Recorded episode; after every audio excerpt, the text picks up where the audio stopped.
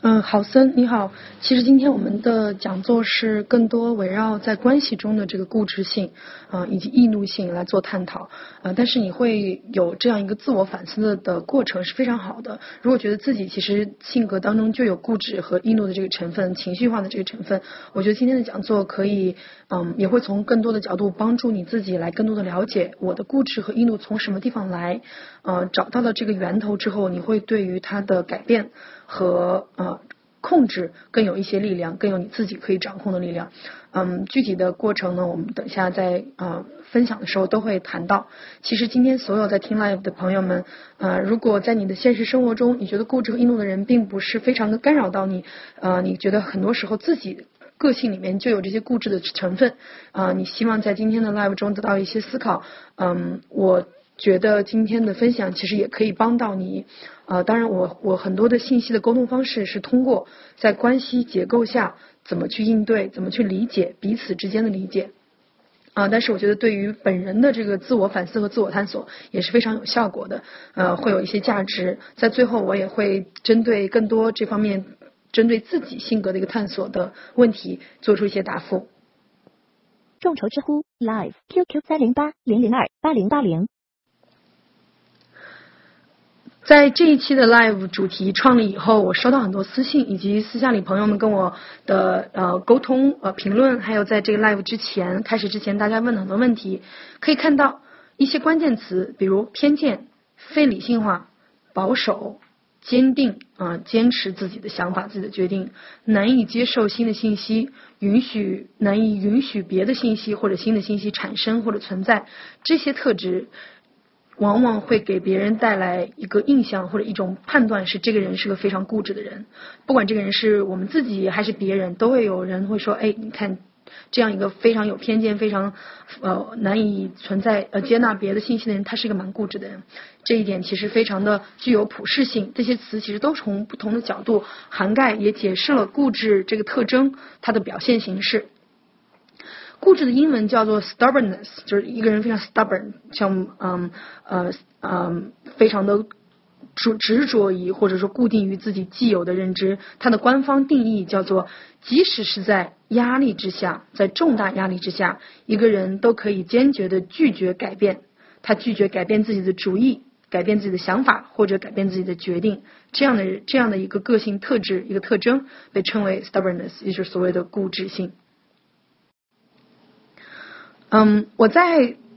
起这一期 live 的名称的时候，我写如何对付固执易怒的人。前面有一位朋友叫做啊，现在页面翻上去了，嗯，我看不到您的名字，但是您的这个问题其实特别好。你说我感觉自己有一些固执的特征，但是我并不易怒。嗯，我为什么将这期的 live 主题定为如何应对或者如何对付固执且易怒的人呢？因为往往是这类人对我们个人的成长影响更大。因为他不仅固执，不是执着于自己的一套想法和决定，而且他要干涉你的想法和决定，通过情绪多变。或者说很强大的这种强势的消极情绪表达给你带来影响，那这样的固执且易怒的人是我们在关系中首先需要学会怎么应对的。在这个前提下，我们可以探索更多，哎，固执的特征是如何的？我们怎么去健康的应对，去和他们这些人达成合作，或者说改善自己内心一些比较固执的点，让自己变得更为通呃呃通融或者柔柔和的去和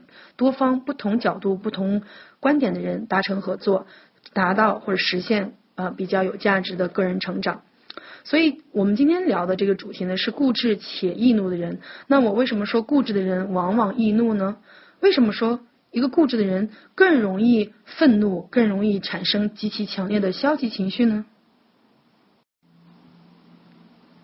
我前面在做出 stubbornness。固执特质、固执性的解释的时候，这个定义里面其实已经涵盖了一个人在强大压力之下，依然可以拒绝改变主意、改变想法或者改变决定。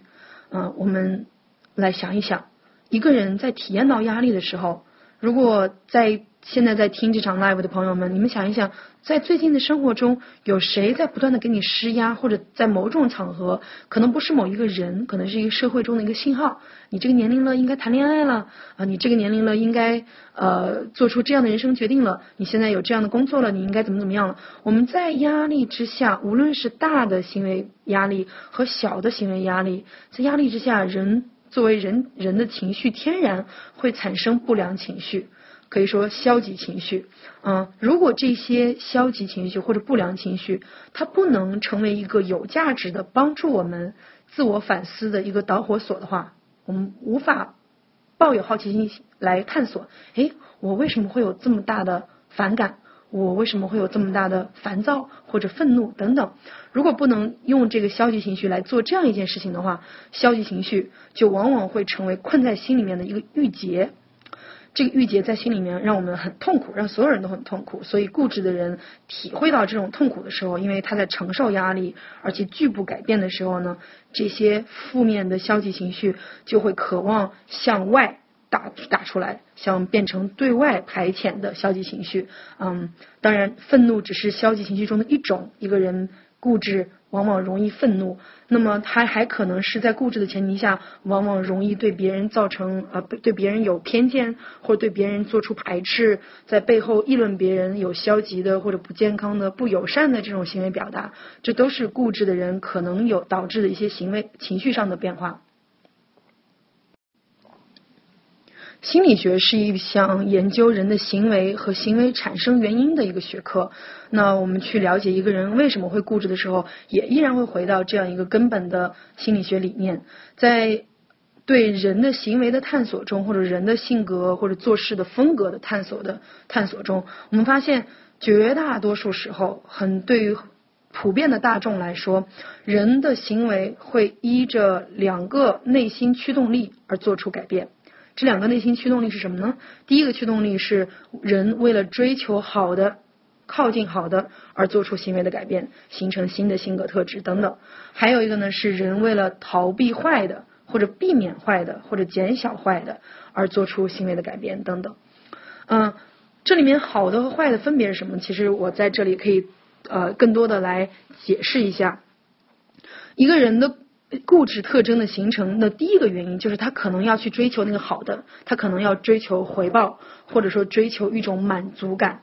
举一个非常简单的例子，一个小孩到商场里面，他看到了一件啊他很喜欢的玩具，然后他跟他的妈妈说说我要买这个玩具，妈妈说呃不可以，我们今天不能买，或者说我这个玩具我不能给你买。嗯，小孩可以有两个选择，他一个呢选决可以选择服从，好吧，你不买。以我过往和你打交道的经验，我知道你说不买就是绝对不会买，我做什么你都不会给我买的。他可以放弃自己的这个想法或者这个 desire 这个渴望，他有一个选择，就是在这个时间点去。做出固执的表达来，我就偏要，我一定要要这个玩具，你不给我买，我今天就不离开这里，甚至大哭大闹。那么取决于不同的家家庭教养方式，不同的妈妈的呃回应方式。如果在孩子哭闹的时候，妈妈的第一反应是天呐，我觉得这个情况非常尴尬，非常丢人，我想赶紧让他停止哭泣，停止哭闹，所以我先做出暂时性的妥协，帮他把这个玩具买了。买完之后呢，我还要再提醒他，以后千万不要这样了。但是往往这样的提醒是没有用的，为什么呢？因为在这样一个行为链条里面，我们可以看到这个小朋友，这小孩子他的固执性，自己渴望一个东西，非要坚持，一定要要，不论别人的看法和或决定是什么，他去坚持自己的这个想法，嗯，和行行动力的时候，他的目标达成了，也就是说，他的确追求到好的回报了，他的满足感得以实现。呃，这就是一种第一种固执特质形成的原因。第一种固执形成的原因其实非常常见，嗯，我们其实不单单在父母和子女的教养关系中能体会到这种因为子女的嗯一个坚持，或者说一个非常固执，用用俗话说不听话或者非常任性。但是他的目标最终达到了，那么这个任性对于这个主体人物主体来说就是有效的行为，他的这样的行为在在这个过程中得以被强化，英文叫做 reinforced，得以被强化，得以被鼓励，所以这个固执特征就会被保留下来，甚至多加巩固，甚至固化起来。那第一个原因其实比较常见，第一个原因的。追求回报其实是人的本能，我们每个人都希望可以自己的愿望实现，自己的目标可以得以被达成。但是第一个，嗯呃情况下，为了追求回报而逐渐形成的固执性，这样的人他们发展的一个极端就是他们更容易忽视别人的正当需求。我需要有玩具玩是非常正常的需求。同样，我的母亲或者我的家人需要有健康的财务管理，他们每个月、每个月、每一天、每一天要有固定的财务的啊管理和积财富的积累，这也是他们的目标，也是他们正当的需求。所以，当这样的固执特征为了追求自己的渴望。被满足、被给予的时候，我们往往容易忽视别人的需求。这个不单在亲子关系中，比如说亲密关系中，甚至是成年子女和父母的关系中，成年的呃父母跟孩子说，呃提供提出要求，要孩子来啊满足你，我你一定要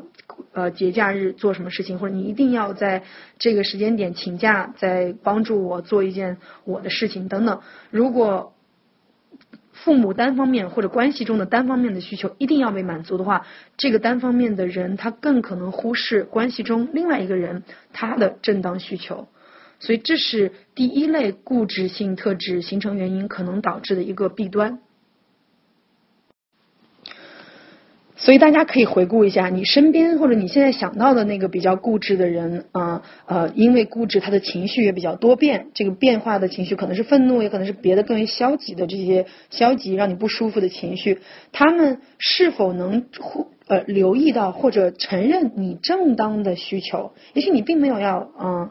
额外的要求他做一些事情，但你正当的得到尊重或者得到你的正当需求去被满足的这个可能性有没有啊？在这个关系中得以实现？如果没有的话，可以说这些人是我们需要学习正确的方法去应对的。哦，等下呢，我会集中来讲这四类固执的人各自的应对的方法和啊态度。我们现在先把这四类固执的人先讲完啊。现在刚刚讲完第一类，就是为了追求回报，为了满足自己好的感受的嗯体验这些固执的情况。那第二类就是为了避免伤害，为了逃开坏的。嗯，大家很多人都在问我方法，我马上会讲到方法，但是我先得把固执的这些人分类。因为有的固执的不同的原因啊，形成固执性的不同原因，会导致我们不得不用不同的方法去应对。所以我先得区分一下类型，然后再来讲方法。好，请稍等哈。那第二类呢，我刚刚说了，就是逃避坏的。为什么要逃避坏呢？呃，坏的呢？有的人他的固执其实并非是为了他要执着的去追求满足自己的。嗯，一个目标或者满足自己的一个渴望。这些人小的时候很可能是很懂事的那些孩子，父母呢往往是有多加干涉，掌控他们的私人的生活空间。你不准做这个，不准做那个啊！你要买这个东西或者穿这件衣服，父作为爸爸妈妈或者作为身边人，我都多有评判。那这样的孩子，在其实，在心理研研心理学研究中，包括咨询关系中，我们常常发现，他们在进入青春期或者成早期成年这个阶段，往往会进入一个比较啊强势的一个想要反抗或者渴望进行这种对抗行为倾向的这么一个阶段。他们是为什么呢？他们是为了避免伤害，避免自己的空间再次被人挤压。嗯，这样的固执特征，其实在生活中也比较常见，尤其是我曾经其实常常提到这个词，在强权中生活过的人，强权中的环境下，他不允许人拥有自己的天然的一些自主的选择权。嗯，一些比较小的决定，我都无法为自己做主。在这种环环境下长大，或者在这种生活经历中成长出来，我们本能的觉得别人对我们的干涉是想要伤害我们，是想要夺取我们天然拥有的、本应该拥有的对自己的生活掌控。所以，我们就会为了避免这个伤害而非常固执的坚持自己。啊，你不要这样对我，因为这样子让我非常不舒服。嗯，这种固执性的特征。非常可以理解，其实它有点像是应激反应一样。那和第一类嗯的第一类追求回报啊，第二类避免伤害这一类人呢，也有一种极端情况的后果是什么呢？也许随着慢慢长大，别人对你的正常的意见或者说规劝，他并没有真的要去限制你的自由，去避去呃给给予你一些对于你个人空间的伤害和局限，但你会惯性的将他的这些规劝、善意的意见解读为他要来伤害你，所以这些人呢表的固执性就表现为非常的不听劝，或者很难。把信息灌输给他，很难跟他有平和的交流，所以这是第二类固执性特征的人可能会进入的一个思维的啊呃死角，一个 dead corner。第三个原因，第三类固执的人，他们自己是往往是拥有比较丰富或者比较多元的生活体验，在不断的生活体验和经历的反思中，对不同信息的吸收。注意，第三类人并不会排斥新信息，他会不同不停的吸收新信息，并且去消化和总结新信息对他们的认知的影响。这些人往往拥有非常强大并且稳定的人生观和价值观。表现出来是他们比较固执，因为你很难根本层层面上去撼动他们。这些人其实，在现实生活中，嗯，多出现在。一个 leadership role，比如比如说像一个领导人的身份或者一个领袖的位置，一个带领团队一个领导者的位置，呃，这些人表面上看起来非常好像用一句话叫气场很强大，他们有很坚定的自己的认知，但同时还可以保持一部分的头脑开放去吸收信息，呃，这样的人如果在你的生活中，他可能看起来比较固执，但是如果可以去更多的了解他，也许有很多可以学到的东西，嗯，当然。这样的人啊，他往往有一个很大的特质，是特他特别的善于自我反思和吸收，并且消化信息，所以他的和这种人沟通的风险也会比较小。这些人呢，啊，在固执的同时，易怒性的可能性会非常弱，嗯，他们情绪的变化的可能性也会相对来说比较弱。所以这这一类人，他其实并不算是严格的符合我们今天的主题，他们可能是固执的，但不见得是易怒的。那最后一类固执的特征啊，形成的原因，其实，在前面的很多朋友中，朋友呃问的这个问题中，其实已经可以感觉到了。有刚刚有一个朋友在写，在极端冲动的这种。冲突或者争吵中，你根本没有办法，或者任何人在一段关系中根本没有办法让对方安静下来，他非他会非常的固执。其实这个时候呢，可以说是这个人内心压抑的痛苦，让他有了很强的攻击倾向。在这种时间点，在这个时间点，在这个情绪点，这样的固执性的表达，其实怎么说呢？就是就是为了让你难受。我的固执。就是为了让你难受，就是为了我将我自己内心的痛苦排遣出去，而必须为你造成痛苦的这样一个行为，呃呃呃，pattern 行为呃一个一个一个节奏或者一个行为链条。你让我做 A，你让我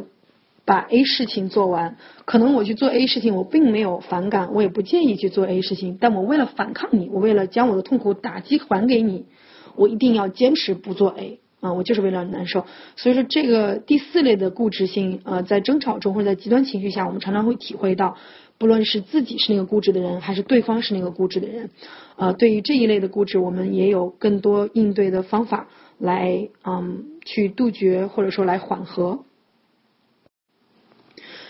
呃，情绪没有好坏之分，指的是情绪的价值没有好坏之分。我们体验悲观的情绪，伤心啊、痛苦啊、难过，还是说积极的情绪啊、呃乐观的情绪，像呃快乐啊、满足，还有这种同情心，包括对未来的呃希望啊，feeling hopeful，感觉很有希望。这些情绪本身对我们人成长的价值没有好坏之分。他们都是对于我们一个人了解自己来说非常重要的信息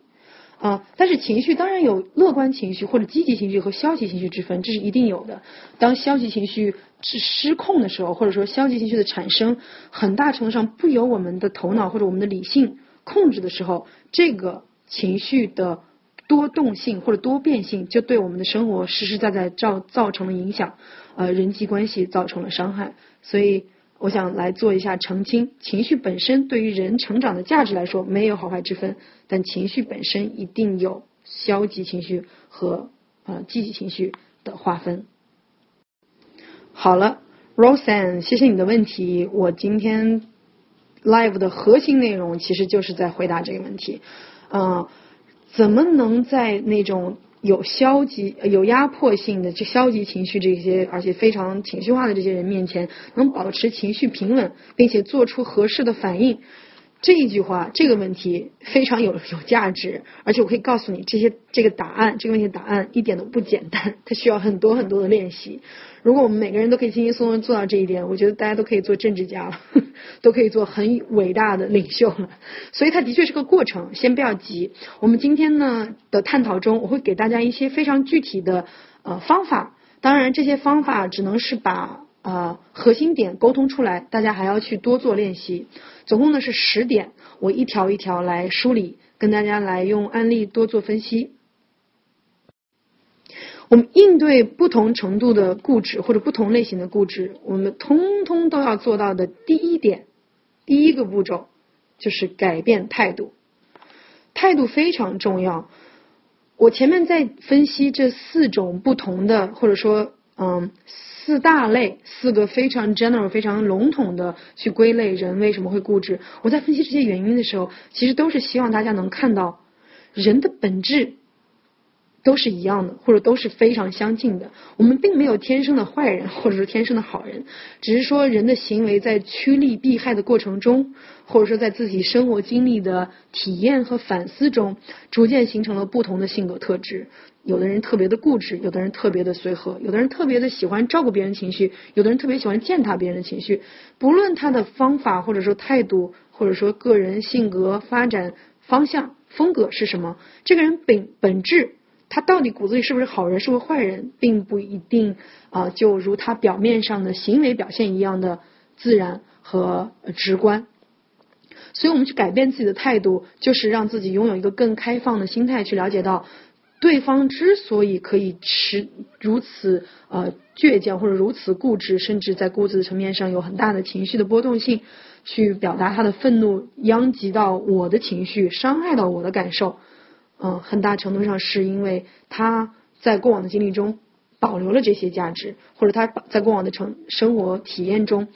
这样的特质给予了他一个价值的应允，啊，承认了他的价值，所以他保留了下来。我们去改变这个态度的时候，也允许了自己重新透过穿越过这些固执性、这些情绪化、这些不稳定性等等，去了解这个人的本质，啊。这个态度的改变提供了一个基石，一个平台，在这个平台之上，我们才可以去做出更多的方法实实验，更多的方法去来尝试和这样一个固执的人达成沟通，形成合作，存在于一个互相可以尊重、互相可以不不加伤害、不加干扰的一个健康的关系中。第二个步骤呢，就是词语的选择。我们所有的关系表达，其实都是通过语言产生的。当然，语言之外还有非语言的信号，就 nonverbal cues，这也很重要。嗯，但是现在就先从词语层面做出一些筛选是非常有意义的。呃，去帮助自己应对固执人的方法。呃，比如说一个人啊，一个家长啊，跟自己的孩子说：“我辛辛苦苦为了全家人付出了所有，啊，你们为什么不能怎么怎么样听我的安排？”他要。用这样一个词或者这样一个嗯先入为主的一个总体意思的呈现来表达，来为自己的固执性合理化，做出合理化的这个行动。那我们去跟他沟通的时候，无论你是他的家人还是你是他的孩子，你是他的伴侣还是他的孩子，你都可以说是的确你非常辛苦，你真的做出了很多很多的奉献，我都很感激你。去在词语层面先去。复述对方用来表示表达他自己的那些词，把其实非常简单，一一呃在咨询中我们也常常用到，就是把对方的词语拿过来重新说给对方听，让对方拥有一种他被允允许了，他被接纳了这种感觉。其实让对方首先感受到的一种情绪，就是他可以稍微放松一下。在放松的时候，他对自己的目标的这种执着的，甚至是极端的极端压力下，甚至侵犯别人正常需求的这种执着的追求，或者说过度的去避免伤害，避免别人来干扰他，避免别人来不同意他，呃，他的所有这些极端的行为倾向才可以被淡化下来，被弱化下来。所以词语选择上去重复对方用来描述自己的话。给他应允，呃，避免使用可能会激怒他或者让他马上跳到一个对立面来和你争吵或者和你争辩的一些词语是非常重要的。我可以再举一个例子。我曾经有一位来访者跟我讲说，他跟他的父亲在一次沟通中，呃，说，爸爸，我觉得你这个人是一个非常雷厉风行的人。雷厉风行这个词，我们听听起来感觉是怎么样？它是个积极的词汇，对吧？它是个褒义词。但是恰恰就是他的父亲呢，曾经在工作单位或者在他的职场生涯中，被其他人、被他的领导或者他的上司被严重的批评过，说他非常的固执，不懂得和人合作。呃，无法没有无法或者说没有这个基本的柔韧的空间去听取别人的意见和别人达成一个团队的努力的效应。所以当他听到这样的一个词语的意思的时候，词语的时候，他本能的解读也就成为了：你说我雷厉风行，你意思是不是说我非常独断、非常专制、非常只按自己的意愿行事？啊，其实他的孩子已经是在很很努力的用更为温和的方式去跟他非常固执的爸爸做出沟通，但依然但即使如此都不小心踩到了地雷。所以词语的选择很重要，因为在词语选择工作上做的不恰当的时候，我们很容易意外的给自己添了麻烦。你本来没计划和这个非常固执的人做出争论，你只是想和他有一个非常。呃，中性的一个信息的交流，一个一个中性的沟通，但是因为词语的选择，会让对方一下子进入抵抗状态，一个心理反抗机制完全被打开的状态，所以让后面的沟通会变得更加辛苦，甚至造成对我们自身的一个情绪损耗，我们很容易被他带进去，也变得非常生气，也变得非常的痛苦，很很变得很容易钻牛角尖等等，所以词语选择是一个比较重要的认知层面上做出的准备。这是第二步，那第三步呢？是时间和空间的选择。时间、空间选择呢？顾名思义，我们要找到一个。对方可以觉得安全，他可以更多的放松下来的时间和空间。这个空间可能是需要没有他人在场，你们可以一对一的做出一次谈话、一次沟通、一个真诚的沟通。那么时间呢，也是要选择在呃没有一个紧迫的，比如说我马上就要出门了，我马上就要去见什么见什么人物，要做什么事情。我们这个团队的项目没有马上要靠近的呃截止日期，这个时候呢才可以去做出这样尝试性的那。呃关系本质的改变。那如果这两点不不呃条这两个条件不在的话，我也建议大家先不要尝试去从根本上改善你们的关系啊，或者说改善这个关系中对方的固执性或者情绪化等等。先撑过这段时间啊，嗯，如果是不得不。存在于的关系中，先撑过这段时间。如果是可以改变或者可以放弃的关系，嗯，你你要感受自己的压力值有多大。如果这压力值已经非常高了，你觉得已经承受不下来了，啊，你可以选择放弃这段关系。没有任何人可以强迫你必须待在任何一段关系中，这个选择权其实还在你手里。嗯，所以时间空间的选择也比较重要，去。让前期的各种铺垫做好，下面呢第四步就是可以去实实在在的做出沟通。那第四步在沟通的时候，嗯，一个非常重要的呃方法是或者是一种理念是让自己记住一个词：slow，慢下来，一定要慢。任何人的固执性。或者说特别多的情绪化的特质的形成，都是长年累月所达成的、所所到达的一个点。同样的，他的固执性的特质在你们的关系中，不论是亲密关系还是工作关系中的改变，也一一定是需要时间的。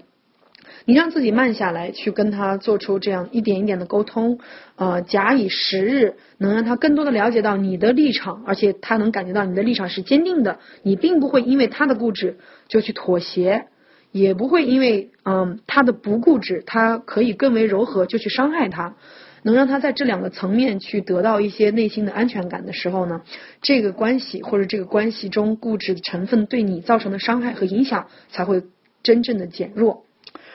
还有慢下来呢，也可以说是一种自我保护的机制啊。你在你在你的关系中，如果一定要和固执的人去应对的话，让自己在理念上或者在。根本的认知上，不要对抱对方抱有太大的希望，不要觉得我和他谈一次，马上一切都会有改善，其实是对自己的保护，因为你不想要耗费或者耗尽自己的耐心，让自己体验极度的失望，去允许这个过程的存在也是非常重要的。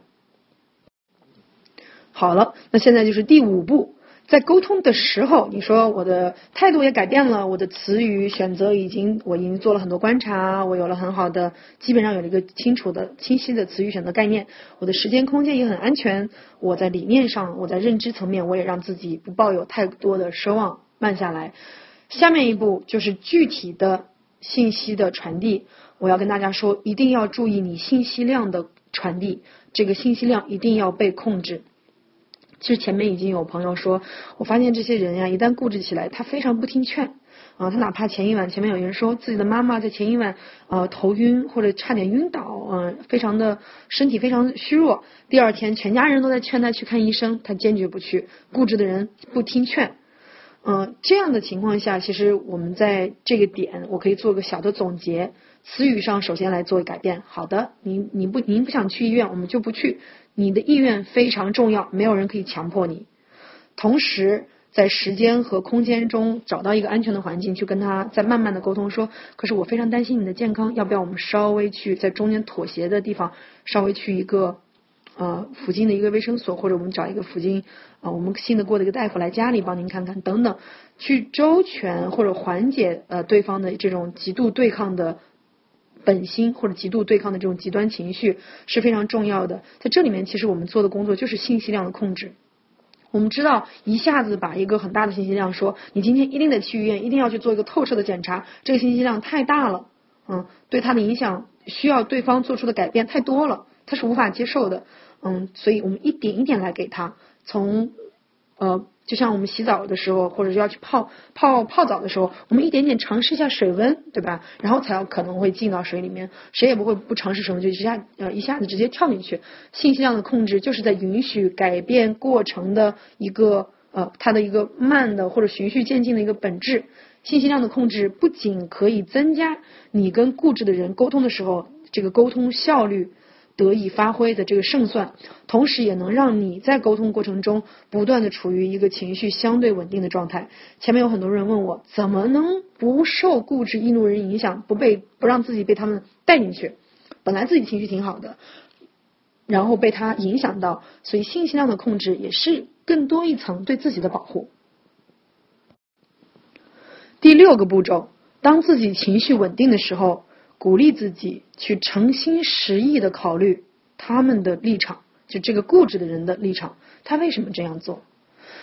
我前面花了很多时间去跟大家分享固执的人形成的四大原因、四大类，你可以来帮助自己了了解一下，到底对方这个人、这个这个家人、这个亲密关系，还是这个工作上的关系、学校啊里面的。嗯，其他人或者是工作里面其他人等等，这些人他的这个固执性是因为哪一个原因形成的？他是为了追求回报，还是为了避免伤害，还是为了啊？还是因为他已经有很强大稳定的价值观，他很难被根本上说服？还是他有这种隐性的压抑下去的攻击倾向？这四个原因去探索一下，帮助自己找到对方呃固执的根本原因可能在哪里？当你在这样的思考中的时候，你就这你就实实在在在做一件事情，就是我们所谓的啊换位思考或者同理心练习。你在诚心实意的考虑他们的立场究竟究竟是什么？他在极端的或者非常强烈的反对我的意见，或者绝对不听不听取我的信息、我的规劝的时候，他在做的是自我保护，还是侵犯我的利益？这里面其实有非常大的差别。嗯，我鼓励大家。不不需要在勉强自己的前提下，呃去做这件事情，因为为什么呢？因为你的情绪也一样重要，你没有任何义务去为另外一个人服务或者照顾另外一个人情绪的同时去践踏自己的情绪。所以我在这里面有个很重要的前提，就是当你自己情绪稳定，而且你想要、你渴望、你拥有这种真诚的好奇心的时候，这个时候去诚心实意的考虑他们的立场，尝试去了解他固执。特质内更深的个人成长原因，或者说固定的思维方式所带来的这些对他的这个人的思维方式的影响等等。嗯，如果你感觉很不舒服，他的固执已经伤害到你，影响到你，让你非常痛苦，你完全没有必要逼自己去做这件事情。这件事情的前提是你天然拥有好奇心，对他拥有这个渴望。第六个步骤中，我刚刚前面讲的这个步骤中，我去区分了，嗯，你的你本人的情绪，就是你的情绪好还是不好，你有被他伤害到还是没有被他伤害到。那在不同的状况下，你可以允许自己做出不同的同理心练习，换位思考。那在这个过程中呢，就引到了引出了我们的下一个步骤，第七步，我们自己绝对不能固执。嗯，很多时候我们对其他人的，嗯。呃，固执性的反感，或者说烦呃烦躁，或者说呃，因为他所引发的种种其他的消极情绪，并不见得真的是固执性本身对我们的伤害，而是因为这个人固执，逼着我们自己也不得不固执起来。嗯，好像是两股力量在互相拉，像拔河一样。然后在固执的状态下，就呃状态下，就像我前面描述到的固执的定义，因为固执就是在压力之下依然要死扛，要扛住了。所以，这个压力之下，人心所承受的痛苦和焦虑，或者说和压抑，是非常让人难受的。我们在情绪层面是不舒服的。所以，体会自己的情绪。如果你的情绪不好，不需要去换位思考。如果你的情绪感觉更好了，你对他拥有更温和的同理心的，想要去对他施予这种同理心或者共情的渴望的时候去做。如果不能做，就不要做。嗯。在这个过程中，一定要留意，我一定不能固执，我不能强偏颇的或者强制自己去做 A 或者做 B，A 和 B 的选择，理解它还是不能理解它，暂时不能理解它，都是我此时此刻真实情绪的反应，一定要基于我自己的真实情绪，这一点非常重要。啊，它能保护我们，即使不能和固执的人达成良好的关系，我们依然可以在这个过程中建立和维护自己的健康边界。那么第八步就是我们前面，其实我前面的 live 也都讲过，非常重要。整个过程中，你都可以在随时需要的时候使用第八步，深呼吸。嗯，你要深呼吸，给自己一个啊更多的一个信号，无论是在啊呃头脑理性层面，还是在情绪感受层面，告诉自己，固执的人是固执的人，那是他的事情，我是我，我是我和他的关系之间。我拥有掌控力的部分，我可以尽力来做；超出我掌控力的部分，我只能尽力，或者说，我无法强求去允许这样的一个状态存在，允许这个关系可能就会很糟糕的可能性的存在。不去固执的对待自己，深呼吸，让自己放缓情绪，放缓节奏，非常重要。这是第八步。好了，我们讲了八大步，那第九步。我想举一个例子，啊，比尔盖茨大家都知道，嗯，微软的呃创始人，也是世界上嗯很有名的在 IT 领域。他在一次采访中，有人呃呃采访的记者问他，呃，这个杂志如果没记错是叫做 Rolling Stone Magazine，啊，他在记者的采访中，记者问他，你觉得呃 Zuckerberg 这个人怎么样？就是 Facebook 脸书的创始人。比尔盖茨说，哦，Zuckerberg 这个人呐。我觉得他和我很像，我们都是非常固执的人，嗯，都是有一种 stupid stubborn of 嗯 positivity，意思就是我们对未来有一种几几乎愚蠢的乐观，嗯，或者说我们非常执着于相信这个软件或者这个行业 IT 行业的发展会有一个怎样的方啊一一个一个方向，怎样的一个节奏等等，嗯，比尔盖茨的这个例子我拿在这里讲，其实是为了跟大家沟通第九步。去应对固执的人的方式是允许自己看到固执的人的优势。嗯，现实生活中，尤其是我刚刚讲到的第三类固执特征形成的原因，是因为一个人拥有很多的生活阅历，他们也非常能吸收新的信息，去巩固和反思新的信息，因此建立了非常强大且稳定的人生观、世界观、价值观。他们非常难被你影响，他的固执呢非常强大。啊，去看到这种固执的人他的优势，他身上所能引发出来的或者传播给你的智慧或者领导力是非常重要的。所以我们本我们可能本能的会对固执的人有一些反感，比如说我们成长的成长的经历中曾经遇到过非常固执的长辈。固执的老师对我们意外的或者有意无意的造成很多伤害，所以当我们在未来的人生中遇到这种拥有优势很大优势的固执的特质的人，我们也会有一些反感。在这个时候，留意自己对这种固执性的惯性的消极判断非常重要。去让自己看到他的固执可能也会带来一些优势，可能会给你带来一些积极的影响。嗯，这也是嗯比较重要的应对固执类人的一个方法。众筹知乎 Live QQ 三零八零零二八零八零。我最后一个步骤，第十步，其实更多的是应对或者是针对我前面说到的四类固执人呃固执性特特征形成的原因里面的第四类，呃，一个人因为压内心长期压抑痛苦，他不允许自己承认自己痛苦，表达自己痛苦，感受自己痛苦，所以因为这种压抑的痛苦，他有了非常隐秘的攻击倾向。嗯，他的固执不是为了别的，就是为了让你难受，他就是为了让自己将自己心里痛苦也排遣给你。他在让你痛苦，把你的情绪也拉下来的时候，得到了一些陪被陪伴的呃暂时的温暖的感觉。所以这一类的固执的人，如果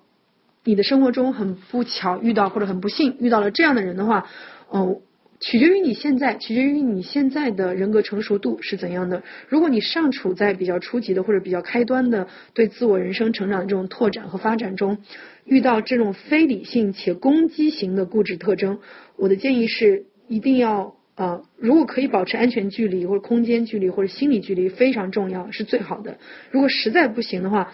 嗯，我希望大家可以尝试来看自己怎么能做一个一个温和又坚定的家长。因为这种非理性攻击型的固执的产生，很多时候是因为他们生活中缺乏了一个温和又坚定的家长角色。呃，家长是很容易被他们左右的啊，就像我前面举到的例子，我想要买这个玩具，你不给我买，我大哭大闹，我就可以操控你，我就因为我的哭闹逼得你不得。不得已非要买给我，我的目标满足，你才得以安静。所以这样的家长是不够坚定的。那另外一种家长是非常坚定，同时很不温和，他们非常的暴力，非常的情绪暴躁。所以温和又坚定的家长其实是可以培养出比较有健康的自我边界意识，他的情绪他会更习惯于为自己的情绪负责。缺乏这样的家长的人，他们更容易。呃，累积起来，呃，不能表达或者压抑在内心深处的一些消极情绪，成为这种非理性攻击型的固执特征。如果生活中真的有真的有这样的人，且你没有办法毫无资源去创造心理距离，去创造空间安全距离的话，让自己成为这个温和又坚定的家长非常重要，但是一点都不容易。其实这一点，其实单单这个方法时就可以再开一期 live 来做讲解。我在这里呢，举更多的。嗯嗯，举更多的例子来帮助大家了解什么是温和又坚定的家长，呃，温和又坚定的家长角色啊，因为你并不能真正做他的家长。啊，这个例子呢，我依然要回到前面用到的小男孩到商场里面去看到了喜欢的玩具，他这个时候很想要，他的选择是哭闹。嗯，这个时候如果是温和又坚定的家长，会坐下来或者说会平等的看到他，他不会躲着孩子说，那你在这里哭吧。我走了，我不要你了。啊，这样的话是非常不温和啊，坚定的家长怎么去做到温和呢？就我依然陪伴着你啊，我要看到你，我知道你现在很难过，你很想要这个玩具。同时呢，我以真诚的内心的沟通去跟你做出连接。我知道你很想要，可是实话是妈妈并没有钱，或者说我们今天没有这样的预算来做这样的购买决定。所以呢，我的我的最后的。呃，回答是非常坚定的。今天如果你要在这里哭，妈妈可以陪着你。你什么时候哭累了，哭好，哭哭哭的哭到或者闹到你觉得很辛苦了，你觉得已经没有什么意思了，我再陪你走。我不会不要你，我不会让你一个人留在商场里，但是我也不可能改变我的决定。这就是温和又坚定的家长。所以对付嗯或者应对非理性攻击型的固执性人人呃人格的时候。如果你实在没有办法离开对方，或者创造一点安全距离，可能会需要你呃非常呃艰苦的去练习这种温和又坚定的对待方式去对待他，因为这样的方法是唯一长期有效可以和那些嗯非理性攻击型固执共固执的人共处的方法。好了，我讲到这里呢，基本上今天 live 中分享的知识框架我就啊。啊啊，基本覆盖了。在 live 的那个嗯大纲里面，其实我还有一个小的问题哈，我其实在这里没有还没有尚未做出解答。我就是在说，生活中固执易怒的表现是否也会有性别差异呢？嗯，我把这个问题加在这里面，其实是因为我过往的一些咨询体验让我能感受到的，其实性别差异还是蛮多见的。嗯，比如说一个曾经的来访者，他的他会跟他的妈妈说，请你不要常常不敲门进入我的房间。妈妈会很快，因为不像爸爸，爸爸听到这样的话会暴跳如雷，说我我养你这么大，你是我的儿子，我怎么还要听你的话呢？他会非常固执的坚持自己，而且不允许孩子健康的啊。呃正常的个人需求被满足，嗯，这是爸爸非常直观的，我们马上可以看到，爸爸是个固执，可能也比较易怒的这种特质的人。但是妈妈呢，会听到这些话以后，马上说，好，我下次不会进进房间了，或者我下次进来的时候一定会提前敲门。这么简单的一个尊重人际边界的一个生活方式的沟通，会非常轻松的被妈妈接受。但是仅仅是言语上的接受，在下一次或者在很多次以后，妈妈依然会啊不敲门就进来，呃给已经成年的甚至是已经在工作的啊成年子女带带来很大的困扰，呃终于有一次呢，他就没有办法就跟妈妈非常严肃的说，你可不可以你每次都答应我，但你依然很固执的没有改变你的行为，你依然在做这样一件事情，让我非常的苦恼，你可不可以不这样做？妈妈这个时候就会变得非常伤心，然后他的来访者在跟我的沟通中说到的是妈妈很痛苦，然后我就说你这个孩子怎么可以这么伤我的心？我去呃呃，我每次进你房间，我不就是想看看你在做什么，看看你需要什么，我能给你呃呃帮什么忙吗？我对你爱的表达，温和的表达，被你这么来呃排斥，让我非常痛苦，让我非常伤心。呃，所以妈妈在做这个表达的时候呢。呃，我的这个来访者 A 这个孩子本人呢，他是觉得很内疚的，所以他说我的妈妈应该是个非常固执的人，但是她并不易怒，她的确是容易产生其他消极情绪，但这个消极情绪不是愤怒。呃，显然，其实在生活中，这种性别差异是比较常见的，嗯。固执的人不见得易怒，取决于不同的性别。一个固执的人可能会通过不同的方式来表达他的消极情绪。我们都可以在生活中其实留意到这些人啊。当我们发现对方其实是一个固执的人的时候，用我今天分享到的十个方法、十大步骤来和这个固执的人做出沟通，可能会是更好的啊合作或者说关系提高关系的方法。是的，嗯，缺乏安全感其实是，嗯，可以基本上可以用来回答很多性格中或者心理层层面上我们的一些发展局限。嗯，去做这个温和而坚定的人其实不容易，因为首先我们得给自己这么大的安全感。在这个过程中，呃，我个人认为你可以认为它是一个非常大的挑战，呃，好可怕，我为什么要做这么一件很难做的事情？但同时你也可以认为它是一个机遇，因为这个机遇。你的成长会被加速，你的内心的强大的可能性或者强大的那一天会来得更快，来得更早，也未尝不是一件好的事情。所以，关键是我在整个过程中，我要提醒大家的一点一点就是，最关键的是你要体会自己的情绪。你现在对。帮助对方或者帮助提升这段关系，是拥有炙热的渴望吗？你是拥有一些好奇心，拥有渴望帮助他的这种动力吗？如果有的话，去这去做这样一件事情，去帮助自己练习，其实也会成长到自己。那如果没有的话，不要逼迫自己，没有任何人可以逼你去对他做出。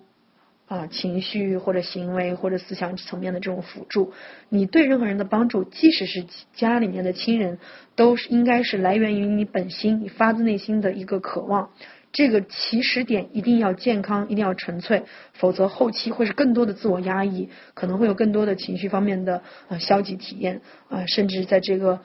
渴望走出困境的路上，逐渐发现自己走入了更多的困境。所以，尊重自己的感受非常重要。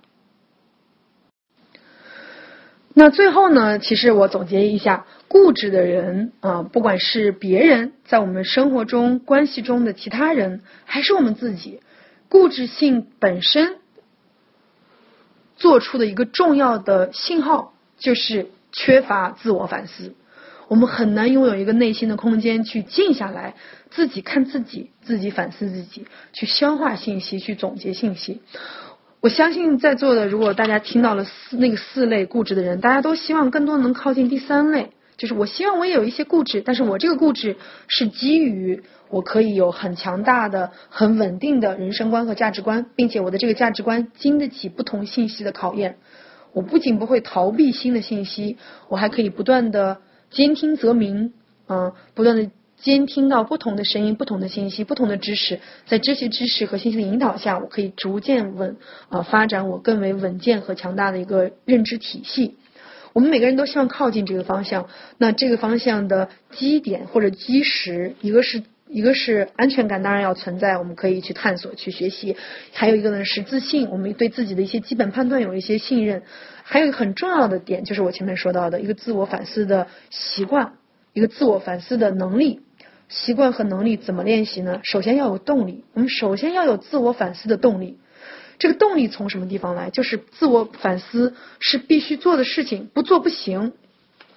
我前面提到的一个人在特别的渴望追求回报、追求好的体验，或者说特别的渴望躲避伤害、逃开消极体验、消极不好的体验的时候，他们会逐渐形成固执的特性。嗯，这两种情况其实呃都是在他的生活状境遇里面，他没有自我反思的动力。我只要固执，我只要在这个玩具面前大哭大闹，我的妈妈就会买玩具给我，我何必要自我反思呢？因为我只要这样做，我的目标就可以达成。同样的，我的呃家人曾经管头管脚，我从来一点自由都没有。我终有一天跟他们大吵一架，我特别的叛逆，特别的反抗，我他们每一件不想让我做的事情，我偏偏就去做。从以后，我发现他们对我嗯退避三舍，对我有更多的尊重和空间。这样的行为变化让我自然也有了更多的反馈，我何必要去自我反思呢？因为我这样的反抗和叛逆就给我带来了更多啊避免伤害的啊这个目标的达成。所以说，当我们身边缺乏一个温和又坚定的一个个体、一个成年人的时候，我们很容易走向不同方向的极端。所以在这个过程中，留意到我被我被对方所给予的回馈，无论是满足还是他停止伤害我了，都对我们造成了不同程度的限制。啊，尤其是对自我反思价值的忽视，常常进进行自我反思，才是真正的将自己当做了自己的主人，才是我们收回掌控感。啊，不用啊，不但是不但是固执易怒的人，也不不同类型的人，我们都可以更好的、更健康的去应对，能在不同中寻求共同点，能达成合作，能达成和呃关系中的这种健康的相处模式，是嗯非常重要，也是我们常常嗯不得不做的一种啊人生的学习。嗯。固执的人在会议中不听主讲人讲话，呃，其实呃这一类在生活中，因为我们对这些会议中的听讲的人，我们并不真的了解，对吧？人家性格里面究竟是否有固执的特征，我们并不知道，只是在当时的那个环境中那样一个场合下，仿佛听众里的这些人是很不听呃主讲人的意见的，他们很难去尊重。大家每个人都有一个共享的空间来听取会议中的内容，自己拉人开小会。我觉得在这个情况下，其实非常有效的一个方法就是给予他们一个声音。如果你的呃主讲作为主讲人，你的这个会议可以暂停的话，你可以说好的，我们现在看到其实有谁谁谁在做沟通。嗯，如果是对我们现在讲的话题有一些思考的话，可否和大家都来做出分享？你可以非常温和的去邀请对方来做出分享。如果他说哦不好意思，我没有。真的在谈会会议的内容，我只是想到了一个别的话题，有在跟别人说一件事儿，嗯，打扰了。OK，那这个问这个片段这个插曲就结束了，你可以继续持开呃进展你的会议。那如果不是的话，如果对方是非常消极应对的，你这样邀请他也是啊没有没有做完之后呢，依然在拉小会。我觉得在这样的情况下，第一次可能学习到的时候，在未来作为主讲人在讲话在开会的时候，在一开始就设立好规则非常重要。其实在我做讲座的时候，我在进房间的第一课第一件事情会邀请在座的所有人先把手机关机或者静音。然后在做呃呃讲座分享的这个过程中，如果大家会不断的分神，我觉得首先给我们的第一个信号是，可能讲的内容本身不是非常有趣，或者讲的内容本身不是听众觉得非常的对他们本人来说有价值。呃，所以这里面也是一个双方双向的一个互相学习。嗯，我们看到别人的时候，很容易去为别人下定论，说这个人很固执，往往这也是个信号，就是我自己是不是也是个固执的人？所以留意信息不同，同样信息的不同的读取的可能，呃，是我们可以从根本上长期改善一些呃让自己呃不舒服的情况，或者说改善这些情况里面让自己不舒服的一些行为的一种根本方法。是无所，其实你的问题真的很有代表性，而且我们在生活中我会发现，怎么说呢？嗯，其实我以前提到过这个概念，就叫做苦难英雄主义。其实我们很多时候都可以看到，我们在呃这个强权的这种社会文化下，很多人其实都带有这样的一个一个自我的认知意识。嗯，在说呃我非常的呃。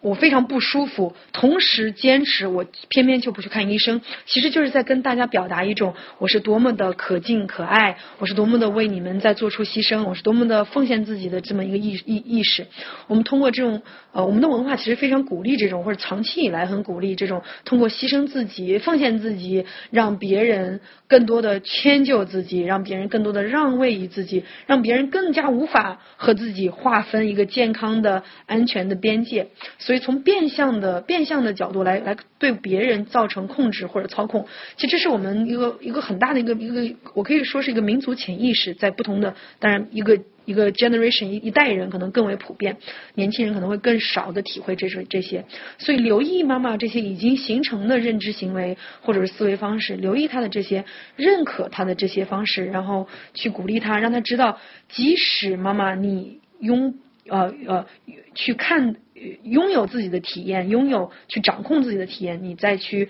生病的时候去看到医生，去看医生，去帮助自己感觉好一些，身体好一些。你即使这样的去满足自己的一些健康的个人需求，你即使不去额外的奉献自己，我们依然爱你，我们依然会和你很亲近。去给他这样一个安全感的时候，可能这也是个很大的一个支持和帮助，能松动稍微松动一些他的内心这种长期形成的这种苦难英雄主义的思维方式，可能会更加的呃帮到妈妈身体健康，嗯，去及早的去提做做出这个呃必要的对自己身体的对对自己这些病情的一些一些关照。所以祝你好运，加油！这真的是个很好的问题，同理心怎么培养呢？我在呃十天以后，如果我没有记错日期的话，呃是知乎呃 Live 举办的一个系列活动，嗯为呃做出的一个一个针对性的话题，为了这个系列活动所量身定做的一个话题，里面我会着重讲什么是同理心，同理心怎么培养。我在这里呢，先简单的介绍一下什么是同理心。同理心是一种嗯非常重要的情绪。如果我们可以将同理心内化成自己内心的一个情绪习惯，一种跟人沟通的一个习惯和力量的时候，基本上没有什么你是会让你非常被困扰或者被干扰干扰到的一个一个人际关系，或者或者让你痛苦的一种嗯啊不同的性格特质。同理心的力量这么大，为什么呢？是因为它能让你在现实生活中真真正正的设身处地去为对方着想。嗯，在成长的过程中，嗯，我的呃来访者 A 在成长的过程中非常痛恨他的妈妈对他严加管教，从头到脚管到尾，非给他很多很多的压抑，几乎没有空间。当他慢慢长大，呃，学习到了更多，了解到了更多，关键是他和母亲之间有很长一段时间的一个安全距离，这段距离的存在。保护他在那个阶段里面不再受到掌控力和掌呃控制欲望特别强的母亲的干扰，他在这段安全关系里面或者安全空间存在的啊时间段内，慢慢了解到原来。曾经的了解到更多的家族历史，原来曾经的妈妈生活的环境里面，她是拥有更多的这种危机感。她对是生活不仅是自己的家人，甚至是呃呃饮食的安全，或者说温饱满足等等啊政治环境等等这些基本的生存空间的掌控力都没有，所以她有一点被迫害或者被创伤刺激的之后的这个应激综合症。呃，当他拥有这样的体验的时候，他。成为这样的妈妈是非常正常的，她不成为这样的妈妈才不正常。所以说，她拥有这样的真正真正的换位思考的时候，嗯，她可可以体会到内心深处的一种呃不，也许不能用原谅这个词，但至少是理解了这种换位思考，其实就是同理心的一个实实在在的表达。同理心就是让呃自己发自内心的，或者说用头脑开放到一个程度，是让我们自己知道，并不是每个人和我们一样有同样的生活经历。嗯，在我眼里不是问题的问题，在别人眼里可能是非常大的问题。在我眼里是很大的问题，在别人眼里可能就是尚未意识到存在的问题。这是非常正常的。我们人和人就是不一样的，去存在呃去承认这种存在于生活中生活。方方面面、各个角落的不同，这就是同理心的一个基本铺垫。我未来的 live 里面也会做更多的案例分析。谢谢你。一个人如果固执。易怒的话，他身边的那个人往往也是固执的。为什么呢？其实前面我们讲了很多的呃固执特征形成的原因。简单的总结的话，就是一个人固执的时候，他很容易侵犯别人的边界。就这件事情本来是我的人生，我自己独立做决定就可以了。你可以尊重我的选择，即使我的选择未必是你也会做出的同样的选择。当我们没有办法允许别人有这样的一个呃健康的边界和个人的空间的时候，我们其实在侵犯别人的这个空间。那一个固执的人去常常侵犯另外一个人的时候，那为了抵抗或者避免这个固执的人对自己造成的伤害，本人也会成为固执的人。所以往往是两个人两个固执的人生活在一起，但是表现形式上会不一样。一个固执的人呃和另外一个固执易怒的人，简单的来说就是两个人都在。较劲儿，看谁更固执。那个易怒的人，通过在固执之上的情绪爆发的情绪化，对这个固执，但是可能他的情绪化不是愤怒，他可能是更多的委屈、更多的伤感、更多的焦虑、更多的痛苦和压抑等等。通过愤怒的情绪去压制或者是压抑啊，另外这个固执的人，在两个固执的较量中，自己取得胜利。所以我在你的这个问题中，我的判断应该是固执的人 A 和固执易怒的人 B 相处的时候，A 该如何处理情绪？嗯呃，我想说的是，依然如果 A 是首先想要去改善这个关系的人，A 可以先尝试来做我今天分享的十个步骤、十个方法。你永远永远拥有第十个选择，第十个步骤这个选择，也就是。遇到如果真的对方是非理性而且攻击型的固执，你可以选择离开，或者说创造一个心理距离或者安全的空间距离。如果实在做不到，给自己一个空间去学习怎么成为一个温和又坚定的人，像是一个既能给他安全感，同时又能给他框架。啊，你不可以伤害我的边界了。你即使有自己的决定，你的固执只存留于你自己的人生决定。我的人生是我的人生，在这个边边界建立的同时呢，也可以帮助自己很好的调试和缓和呃消极情绪或者极端消极情绪产生的可能性。你好，我不太清楚您在这个团队中的角色。如果您是带领这个团队的人，或者说在这个团队里面和这个非常苛责的人、非常苛刻的人，嗯，你和他是同级别的话，有一个非常实用的方法，其实可以跟您分享一下。嗯，和他呃，第一找到一个。啊，改变态度，对吧？我们首先改变态度，确定啊，知道他其实是渴望把工作做好的，但是他方法是有很多问题的，呃，影响了团队的整体情绪，长期来看是拉低了我们的生产效率，并没有提高。那做出词语的选择，要去肯定他的这种努力和积极，他对啊工作的这种追求完美的渴望。呃，时间选择、空间选择，确保是你们两个人一对一，如果是和他平级的就可以做，如果你是他的呃这个。呃，上司，你是他的这个 boss，那会更好。你可以更多的给他一个安全的空间，给他支持，因为你在承认他的工作的时候，你就在鼓励他，给了他更多的安全感。好了，这些前前提都达到的时候，你去跟他在沟通的时候呢，第一步慢下来，你要知道他的变化是需要节奏的，需要时间的。嗯，你可以去在跟他沟通的时候，去问他非常真诚的，就像我第六步说到的，你自己情绪稳定的时候，去诚心实意的考虑对方的立场是什么。你考虑不来，你可以直接问他。我很好奇，你对工作这么追求完美，从来都是这样吗？你在学生时代就是一个非常非常好的学生，是不是就是一号学霸？是不是啊？你可以通过这样比较温和或者说随性的呃话题的呃呃呃切入口，来引导对方更多的来对自己有更多的认自我认知、自我反思的空间和能力，这个非常重要。因为只有他本人调动了他渴望了解自己的这个欲望或者说动力的时候，他才可能对自己的行为拥有一些掌控力。否则外界只是不断的给建议啊，他的这个呃情绪一上来生气啊、乱发脾气，他依然控制不了。所以这个情绪改变的这个驱动力依然一定要在他心里面，依然一定要你去面对他，去解放他内心的本身的这个驱动力。所以你在承认他的工作啊嗯效果、工作态度的时候，去询问或者抱有好奇心，说为什么为什么会这样呢？哦，那你在做学霸的时候，或者说你在这样一路成长过程，你累不累啊？我看你最近很辛苦，你是不是压力很大？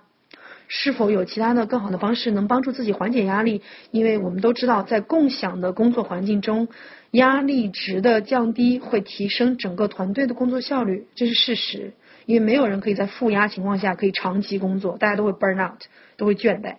所以你去跟他做出这种既温和又诚恳的沟通的时候，你就在帮助他更多的拥有自我反思能力。在过程中记得要留意自己的深呼吸，啊，然后你要看到自己他这种固执特质的这种优势，都是非常重要的方法练习。我们自己的习惯形成需要别人的帮助，对吧？你在这里也说了，如果你希望我有改观，你要给我鼓励，因为我的习惯形成是非常辛苦的一件事情。我自己是呃呃发动机，我一定是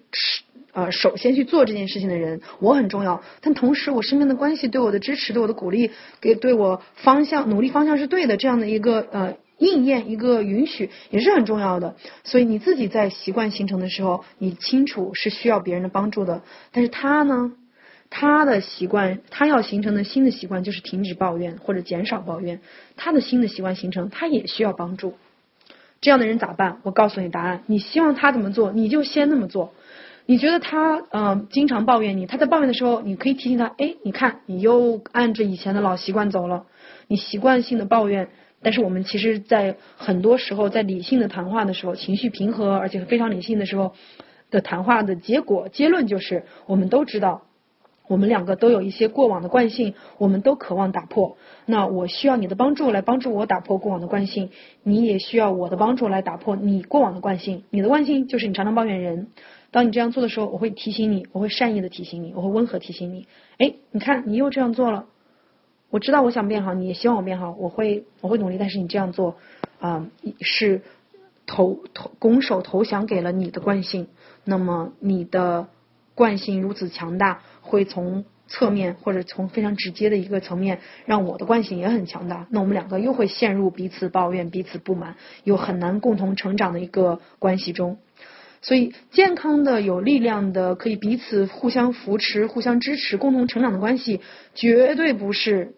轻易、轻而易举就可以得到的。它需要双方都付出极大的投入和努力。但是，这样的投入和努力非常有价值。你生整个一生的生命质量或者生活的质量。包括生活中在这个关系以外的其他人的生活状态，也都会被这个关系所产生积极的影响，是非常有价值的投入。所以我鼓励你多一些耐心，希望他给你耐心，你要先给他耐心。当然，这里面都有个前提，就是你本心里面是依然对这段恋情、这段关系，如果不是恋情是关系的话，对这段关系有渴望的，你是依然有执着的追求的。如果你心里面你觉得我已经心灰意冷了，已经心死了，或者说我觉得已经。非常辛苦了，我自己做的很多事情都不被看到，我觉得很伤心、很痛苦，甚至有抑郁和焦虑的倾向。那么要止损，那么这段关系就是有毒性的，这个毒性大到了你不可以承受，或者是无法去代谢的过程中呃状态中了。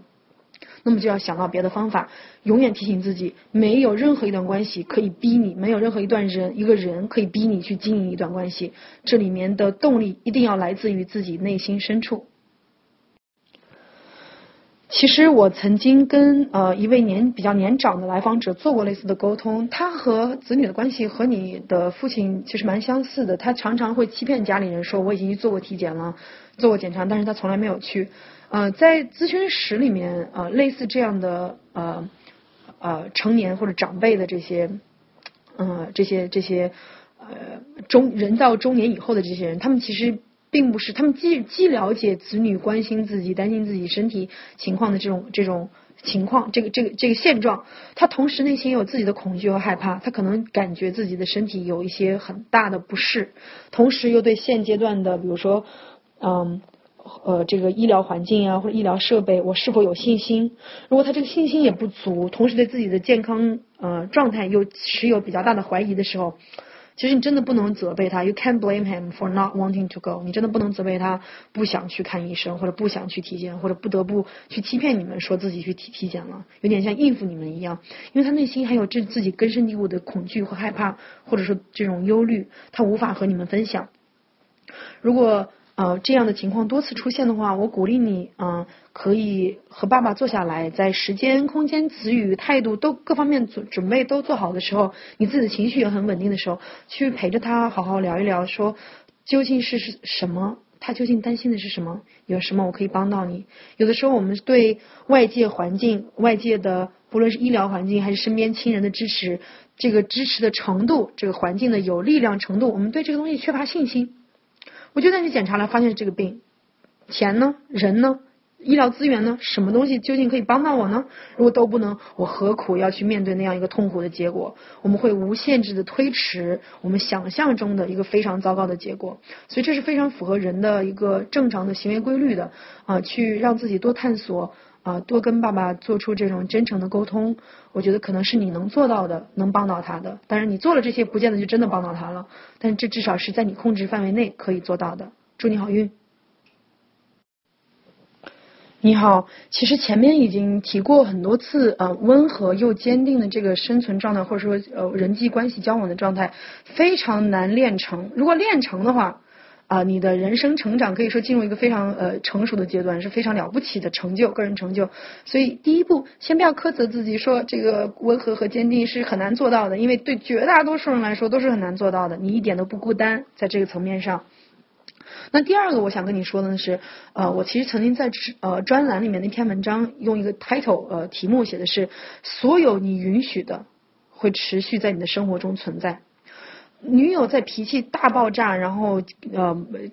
在这种极度的冲突中，给你带来极度的过度的紧张，让你的行为和言语都是一团糟。在这种在这样的一个关系呃曾经出现的这个波折，或者说一个一个一个动荡，一个一个坎儿，这个这个坎儿出现的时候，你们如果没有去 process 去处理它，去回顾它当时怎么了，嗯呃，你的我可以做什么帮助你去尽量减少你。脾气爆炸那个点到来的可能性，那么你又可以做什么帮助我不要进入这种过度紧张，而且言语行为一团糟的这个状态？这是我们可以对彼此做出的事情。如果我们不能去坐下来去处理这件事情的话，也就是说，你们在被动的或者说在啊非常消极的去允许这样一个呃坎坷。存在于你们的关系中，只要你允许这样的一个结构，这样的一个一个一个一个一个 interaction 一个互动方式存在着，它将来就依然会发生。所有你允许的就会再次发生。你跟他做出这样的沟通的时候，其实你就在明确的告诉他，这样极端的发脾气或者这种爆炸是不允许的。在我们两个共同想要创造的健康、安全、彼此得到滋养的呃亲密关系中，这样的情绪抒发是是不允许的。哦，但是我的建议不单单终止于跟你宣布、宣布或者宣告这样一个结果，说不允许你这样子做，不允许你这样的发脾气爆炸。我同时或者我重点要传递给你的信息是，我可以做什么帮助你不要到这个点。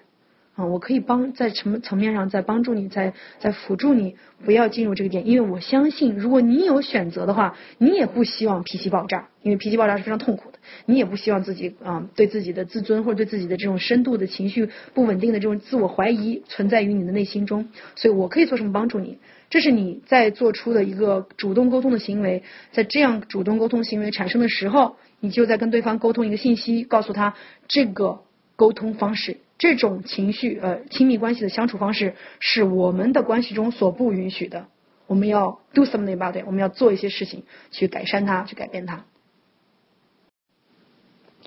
我最后再回答一个问题，因为我觉得这个问题其实蛮有代表性的，尤其当我们在聊家庭心理学或者家庭心理结构的时候。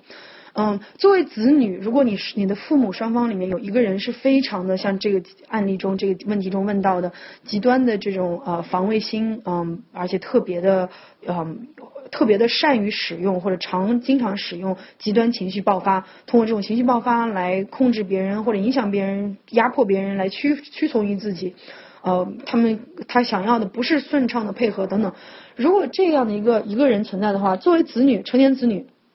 我会给出的首先的第一个建议是创造安全距离，尽量和他拉开一些距离，心理距离还是物理距离分开，去创造自己的一个独立空间，在这个空间中去成长自己，让自己成为一个更温和坚定的人非常重要。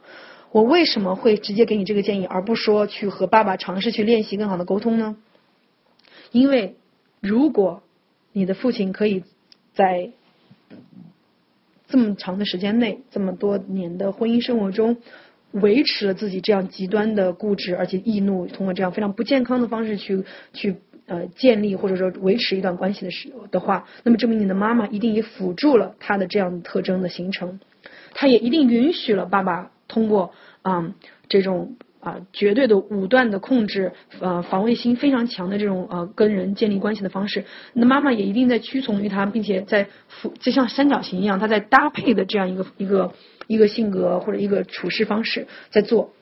在经营一段关系，他们的婚姻文化可能就是就是如此，家庭文化可能就是如此。你的选择去创造安全距离，这是非常重要的，也是非常有效的一个方法，能让你至少可以不见得再去找到。跟爸爸类似的这样固执，而且很容易伤害到你的个人边界、伤害到你的个人空间的这样一个伴侣，你可能会更大程度上减小你成为妈妈的翻版的那个可能性，就是去呃为这样一个嗯呃非常不健康的关系去提供自己的呃去付出自己的青春，去付出自己的呃在婚姻生活中的这种呃体验，去体体验到这种很多不健康或者很多自我压抑的这些。呃，不健康健呃不健康关系的一些规律，嗯，去创造呃空间，因为这个空间创造之后，过一段时间，当你觉得有更多的力量的时候，你可以，如果你可以调动妈妈一起来去建立一个更为平衡的关系，让爸爸在这个平衡的关系中体验到他身边的人是温和的，并且也是坚定的，就他并不因为别人并不因为他的大大大呃大怒或者说防卫或者攻击就做出无条件非理性的让步。如果是这样的话，他可能会更多的平和一些。这个平和表面上看起来好像是一个人，老爸的这个嚣张气焰被打下去了，他会不会很痛苦啊？他会不会非常崩溃啊？等等。其实本质上讲，你在让他靠近更多的平衡，在关系中得到更多的平等的这种认知和和对待的时候，他心里面的孤独感也会减少。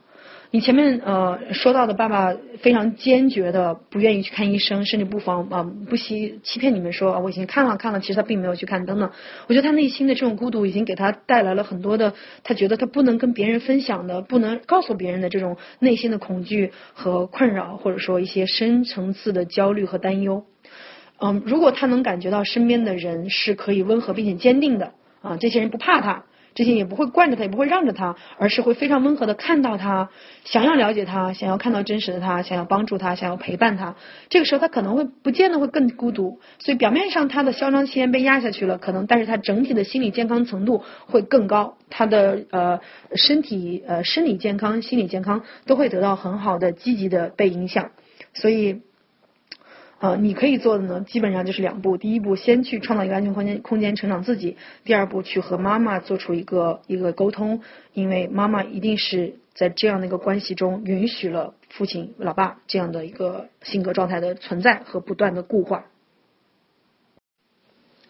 好了，今天的分享就到此为止。嗯，我在开始之前，或者说我在准备这个 live 的内容的时候呢，啊，我都一直在看到大家在这个 live 页面里面发送给我的问题，所以我是尽最大努力将呃不同的问题、不同的面去涵盖在今天的知识分享中、方法的探讨中。嗯，大家可以在生活中去尝试去实实验它们，去应用它们。呃，如果是对于自己的固执特征有拥有好奇心、渴望理解的话，我觉得今天也会给你起到一个呃，今天的内容分享也会帮到你做出。更多有价值的自我探索。如果是实际需要，一定要在生活中、在关系中去学习到方法，应对这些还是不断能干扰到你、牵动你的情绪的这些固执、易怒的人的时候，呃，今天的方法呢，我也鼓励你在尊重自己情绪状态的前提下，适量的做出练习和运用。呃，这条路不不一点都不容易，不轻松，走过去非常辛苦的，需要你很多的耐心，很多的自我认知或者自我意识的呃介入。